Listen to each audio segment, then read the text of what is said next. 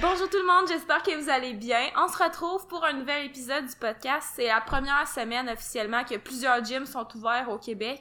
Et déjà là, je pense que ça a joué sur euh, nos téléchargements. On a comme eu un gros boom de téléchargements, donc euh, on sent votre euh, euh, comment on dit ça? Votre, Votre engouement. enthousiasme, engouement pour euh, l'ouverture des gyms.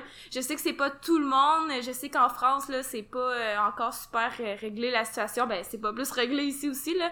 Mais déjà là, c'est positif qu'il y ait euh, plusieurs régions qui tombent en zone orange, là, donc on dit. Donc lâchez pas ceux qui sont en zone rouge. Puis ben, écoutez, on est super content pour ceux qui ont maintenant accès à un gym. Puis on dit que l'engouement est comme reparti un peu, mais je regardais les statistiques, puis ça disait encore que 62% du Québec est encore en zone rouge. Là. 62% de la population est encore en zone rouge. Donc, beaucoup de gens encore sans gym, mais la bonne nouvelle, c'est que ça commence à réouvrir. Fait que je pense que c'est encourageant. Fait que même si je serais en zone rouge, ben je, vous- je trouverais ça motivant peut-être de voir que ça s'en vient puis que bon euh, les, la vie va en tout cas la vie du moins pour les gyms va retourner un peu plus normal. Euh, moi il y avait vraiment du monde à mon gym là puis je pense que mes clients aussi là et gros qui m'ont dit ah Brandon mets-moi pas de superset la semaine prochaine ça a juste pas de sens. Euh, il y avait une file d'attente aussi pour aller à mon gym là donc euh, je pense que les, les gens sont motivés ils ont hâte de recommencer puis Ben, euh, tu sais, euh, juste pour donner un exemple, moi, quand j'ai su ça, que le- les gens faisaient la file au gym, tu sais, on n'est pas si pire, là, dans notre garage. On a quand même un bon setup. Il fait pas chaud, mais on a tout le nécessaire. Fait que j'ai juste dit, bon, je vais continuer un petit peu dans le garage parce que, tu sais, avec, euh, on n'a pas vraiment donné de feedback à ce niveau-là, mais là, avec notre nouvelle maison et tout, on est comme avec euh, des tâches euh, par-dessus la tête. Fait que si je peux trouver du temps, je vais le faire. Puis euh, de toute façon, nous, on va avoir notre home gym dans comme deux semaines. Fait que honnêtement, moi, je suis vraiment contente que les gyms soient ouverts parce que ça rend mes, mes athlètes heureux. Mais de mon côté, j'ai hâte d'avoir mon home gym. Euh, la semaine passée, on avait fini avec Phil, euh, Phil René, notre coach. Euh, on avait parlé là, brièvement de la maison. Je veux pas que ça soit un podcast sur la maison parce que là, avec l'ouverture des gyms, la rénovation de la maison, on est vraiment pressé par le temps. Puis le podcast peut pas durer plus que 20 minutes aujourd'hui. Mais on avait dit, ah, il s'est passé quelque chose la semaine passée. Donc ceux qui suivent les derniers podcasts à chaque semaine, on en parle brièvement. Rapidement, et l'autre, tu pourras me corriger. Des fois, je l'explique mal. Euh, ah, la... Veux-tu tout- que je l'explique? Ouais, vas-y. En gros, on a reçu un appel de notre courtière hypothécaire nous disant que la banque l'avait appelé pour lui dire qu'on risquait de ne pas avoir la signature euh, finale là, de tout la- le processus de notaire et tout Parce que ça fait tellement longtemps qu'on attend de tout signer, là, parce qu'il y a eu des délais par-dessus délais, puis tu sais, c'était pas euh, de notre faute, là, nous, tout le long, on attend, puis on fait juste attendre et espérer que ça arrive. Puis là, ça a tellement été long que la date d'expiration approchait La, la date d'expiration du prêt prêt hypothécaire. hypothécaire parce que ça a toujours une date d'expiration. Euh, ben là, tellement que ça a été long, la date approchait, puis ça, ça faisait en sorte que si on signait pas à temps, puis tu sais, c'était pas nous, là, c'était vraiment, on attendait juste que tout se concrétise. Si ça, ça se faisait pas à temps, on risquait de devoir tout recommencer, et là, je capotais. Puis il y a des problèmes aussi liés à ça parce qu'on a déjà loué notre appartement. C'est On a- ça. Puis euh, aussi, euh, ben dans le fond, ça s'est réglé finalement vendredi soir à 19h. Puis la date limite, c'était le vendredi soir minuit. Là, donc, il fallait vraiment que ça se règle. Ça s'est réglé à la dernière minute. On a eu notre maison. On est très content. Donc, fini la saga de la Ouais. maison. On n'en parlera pas. On va peut-être juste vous en reparler, mais qu'on ait notre home gym là, pour vous dire à quel point on j'ai est hâte, content. j'ai vraiment hâte. Euh, Aujourd'hui, euh, pour le titre du podcast, j'ai vraiment de la difficulté à choisir le bon titre du podcast, donc je vais, je vais expliquer le sujet. C'est euh, est-ce que c'est mieux de s'entraîner fort, mais tu sais vraiment là, pousser ses séries euh, près de l'échec ou même à l'échec, peu importe la technique, ou puis tu sais vous vous, vous vous doutez que la réponse va probablement d'être un entre deux, mais quand même on va explorer la question, ou de faire des séries loin de l'échec, mais avec une technique parfaite. Donc, euh, des fois, on va voir ça, là, il y a des athlètes que toutes leurs séries, peu importe la journée d'entraînement, ils ont jamais l'impression forcée. Puis ça a tout le temps l'air facile. Euh, puis ils ont une technique parfaite. Puis là, des fois, il y a des arguments qui disent, ouais, mais là, la technique à- en compé, on s'en fout, l'important, c'est de lever lourd. Puis à l'inverse, il y a des athlètes que crime t'es regardes puis ça a tout le temps l'air d'être extrêmement difficile leur technique est, est des fois laborieuse puis tu sais c'est normal quand on va à l'échec ou quand on va on veut essayer d'aller au-delà de nos limites puis battre des records personnels c'est normal que la technique reste pas parfaite, puis tu regardes, puis ça a tout le temps l'air difficile, ça a tout le temps l'air d'être lourd pour ces athlètes-là. Est-ce qu'il y a une méthode plus efficace que l'autre? Puis je vais juste mettre en contexte, là, peut-être donner un exemple pour, je sais pas si je l'ai bien expliqué. Oh, ouais, c'était super. Je vais peut-être juste mettre en contexte.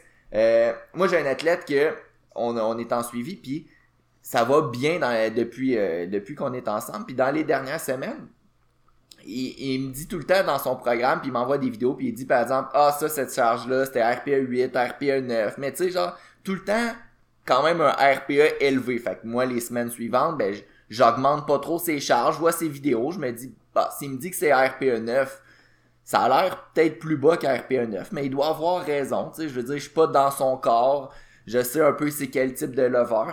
Puis, finalement, la semaine passée, j'ai dit, là, là, Kev, pour ne pas le nommer, Kev, pousse un peu plus, va, va peut-être plus près de l'échec, là, tant si longtemps que ça lève, continue.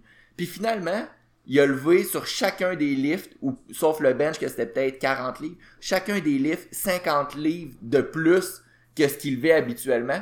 Fait que Je pense même qu'il y en a un, c'était 60. Ça Ouais, le, le deadlift, ça a juste aucun sens. Là. Il en tout cas, peu importe. Mais tu sais, ça représentait 10, pour- 5 à 10% de plus que ce qu'il pensait être capable de lever.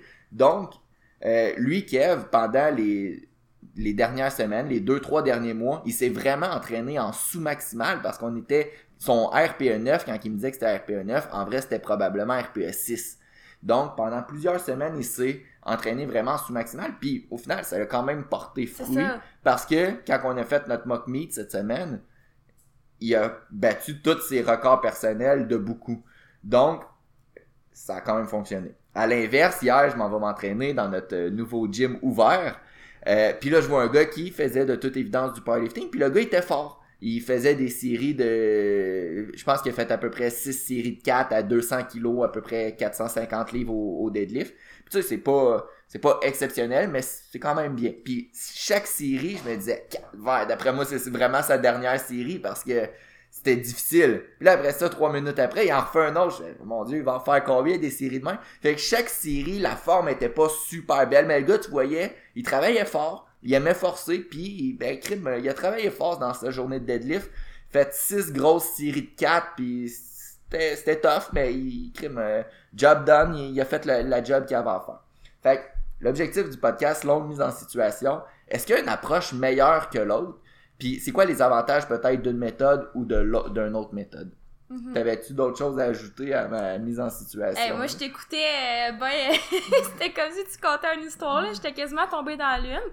Mais non, puis tu sais, comme t'as dit au début, la réponse, souvent, c'est un entre-deux, puis c'est dur, ben, c'est dur de dire un juste milieu parce qu'il y a certains athlètes qui vont être plus d'un côté, certains athlètes qui vont être plus de l'autre. Tu sais, c'est rare que c'est les extrêmes qui vont gagner, puis sais, on peut jamais dire que quelque chose est pas bon parce qu'il y a toujours une personne qui va arriver puis qui va le faire puis avec qui ça va Mhm. fonctionner, tu sais.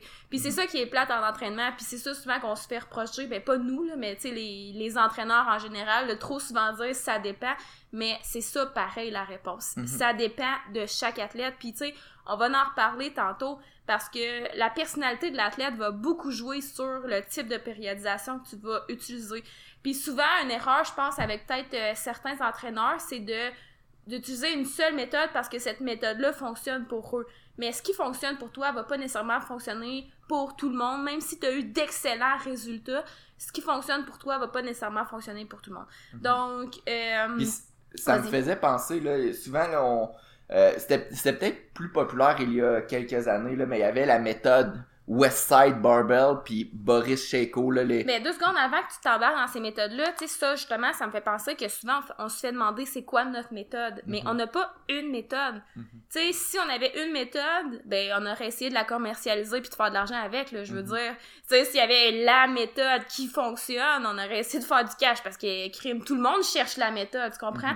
On n'a pas une méthode. On a, tu sais, on utilise un mix de méthodes, on, on mélange des affaires pour au final essayer de peaufiner le plus possible pour que ça fonctionne en fonction de l'athlète. Mhm. Puis tu sais, on n'a pas, euh, c'est ça, on n'a pas une méthode. Puis tu sais, j'ai pas ma méthode, Bren sa méthode non plus. Tu sais, on se ressemble beaucoup au niveau de la programmation. Puis tu sais, on, on mixe plusieurs méthodes pour arriver vraiment au plus beau mélange possible en fonction de l'athlète. Mm. Fait que ce que t'allais dire, je pense que t'allais parler de Westside Barbell, ben de Conjugate Method avec Boy Method, j'ai ça parler en anglais, mais avec euh, comparé à mettons une méthode plus à la Shaco mettons, qui Mhm. sont quand même pas nécessairement opposés, mais Sans presque. rentrer dans les détails, c'est ça.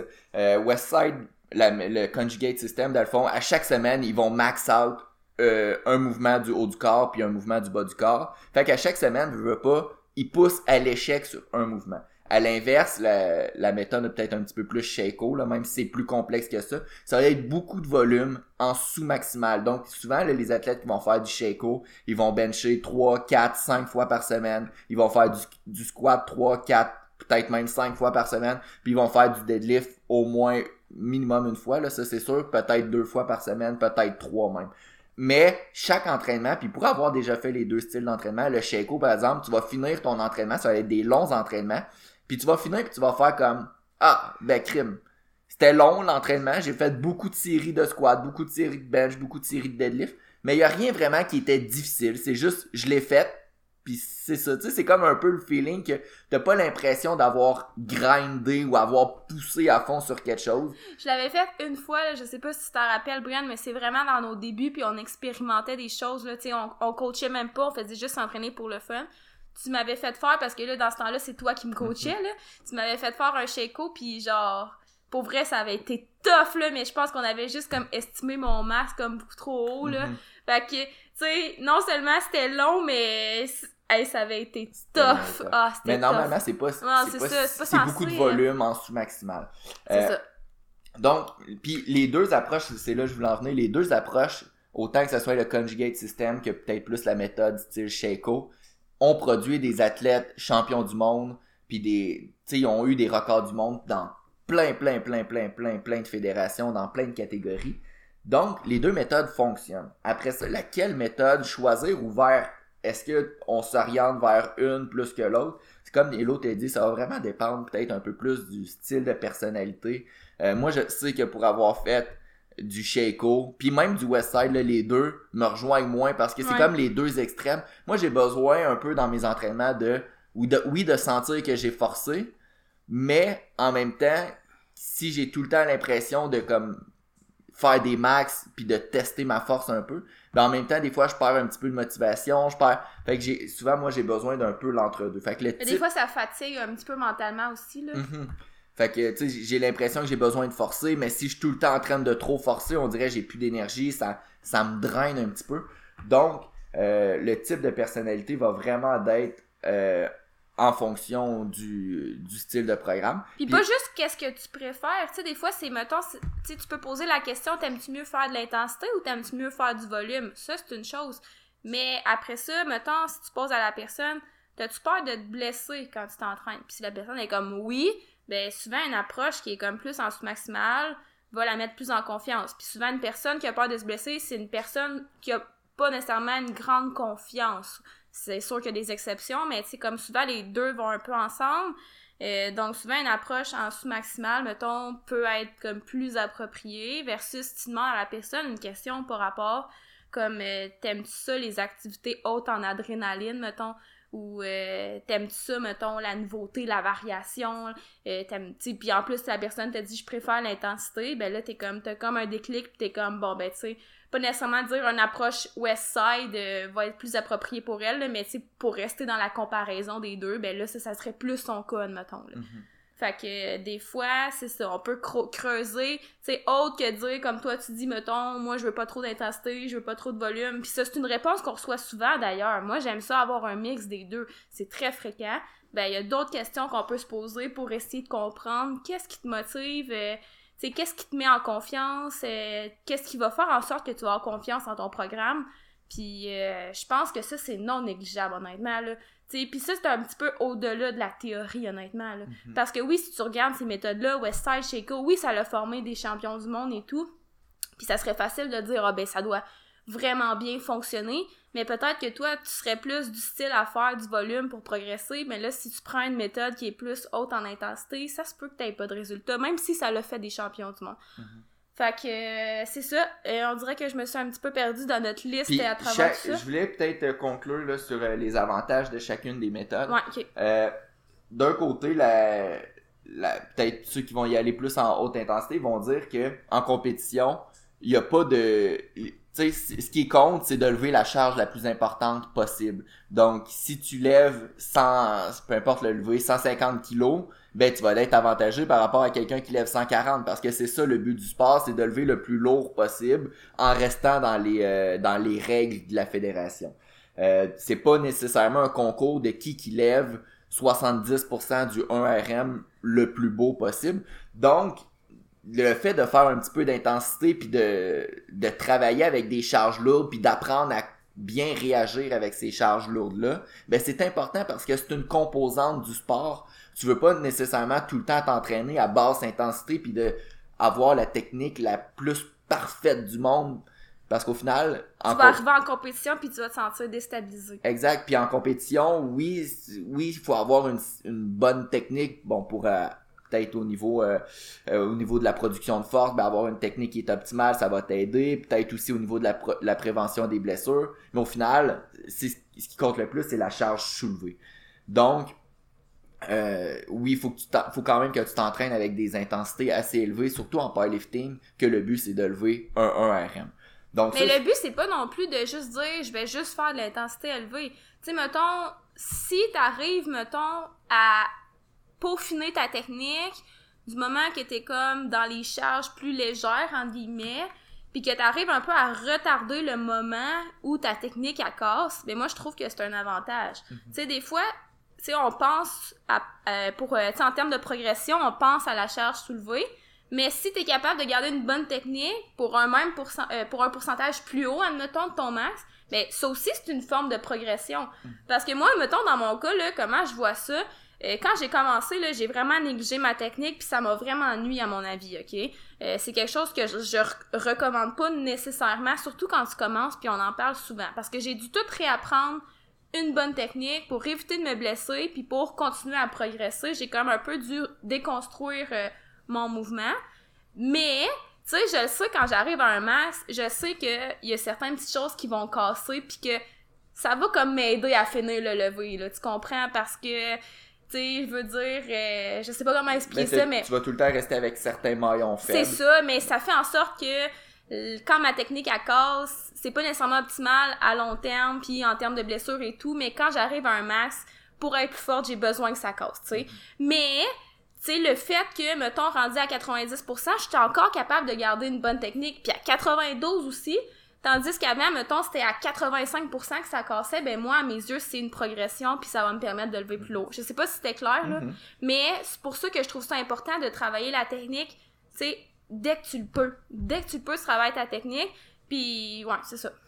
Puis à l'inverse, ceux qui s'entraînent beaucoup en sous-maximal, l'avantage que ça va leur donner, ben souvent ils vont être capables, à place de faire, si je reprends l'exemple du gars qui a fait 6 x 4 au, dé- au début du, du podcast, ben si de- demain je demande de refaire du deadlift, ben lui, lui il est fini pour la prochaine semaine. là. C'est sûr qu'il peut pas refaire de deadlift. Mais ça se peut même que son squat soit affecté, là. Mhm. Donc, le désavantage, le, ben, l'avantage de peut-être travailler plus en sous-maximal, c'est que tu peux faire une plus grande fréquence d'entraînement. Tu peux faire du, c'est là qu'on peut faire peut-être du bench 4, 5 fois par semaine, du squat 2, 3, 4, puis des fois même 5 fois par semaine chez certains athlètes, du deadlift 1, 2, peut-être 3 fois par semaine. Donc, plus de, de fréquence donne une plus grande exposition à un mouvement, puis plus que tu pratiques quelque chose, plus que tu as de chances de devenir bon à cette chose-là. Donc, si quelqu'un veut apprendre à jouer du piano, par exemple, ben c'est certain que s'il fait du, il pratique du piano une fois par, euh, par mois, il va pas devenir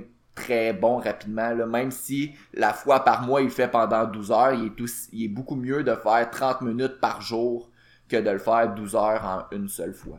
Donc, c'est un peu le même principe. Chaque méthode ont leur avantage. D'un côté, on a plus de fréquence, plus de, de volume, plus de pratique. De l'autre côté, ben, c'est un petit peu plus spécifique aussi au sport du powerlifting. Donc, pour résumer peut-être un peu le podcast, ça va dépendre de votre personnalité. Qu'est-ce qui vous motive? Parce que au final, l'entraînement qui va vous motiver le plus va sûrement être l'entraînement que vous allez avoir le plus de résultats. Euh, Mais qu'est-ce qu'est-ce qui vous permet aussi de, de récupérer? Je veux dire, si toi, là, à chaque fois que tu fais de la haute intensité, euh, ça te prend deux semaines à remettre, ben, peut-être que de un, faut que tu travailles ta tolérance à l'intensité, puis ça, ça se travaille. Mais de deux, c'est peut-être que, tu sais, des fois, il y en a qui vont dire, là, moi, quand je fais du volume, je vois tellement le progrès. Puis, ben, tant mieux, tu peux y opter pour cette euh, méthode-là. La seule chose, c'est que si tu te prépares pour une compétition, faut quand même que tu prennes en considération qu'en compétition, le but, c'est de lever le plus haut possible. Puis si tu restes toujours en bas de 90%, ça se peut que, rendu en compétition, tu trouves ça un peu lourd, puis que, tu sais, même si euh, tu fais des séries à 87%, puis que ça t'estime ton max à, exemple, 500 livres, ça veut pas dire que tu vas arriver à, à faire euh, 500 livres à la compétition si tu pratiques jamais avec un petit peu plus d'intensité. Mhm. Good. Donc, je pense que ça fait le tour. J'espère que vous avez aimé le podcast. J'ai pas fait ma petite publicité au début. Si, si vous aimez le podcast, n'hésitez pas à liker, partager. Partagez le podcast, partagez-le à un ami, parlez-en. Euh, donnez 5 étoiles si vous êtes capable. Puis sinon, je pense que ça fait le tour. N'hésitez pas à, à-. N'hésitez pas à liker, partager, tout ça. Puis nous, on va se revoir la semaine prochaine. Bye bye! Bimor performant.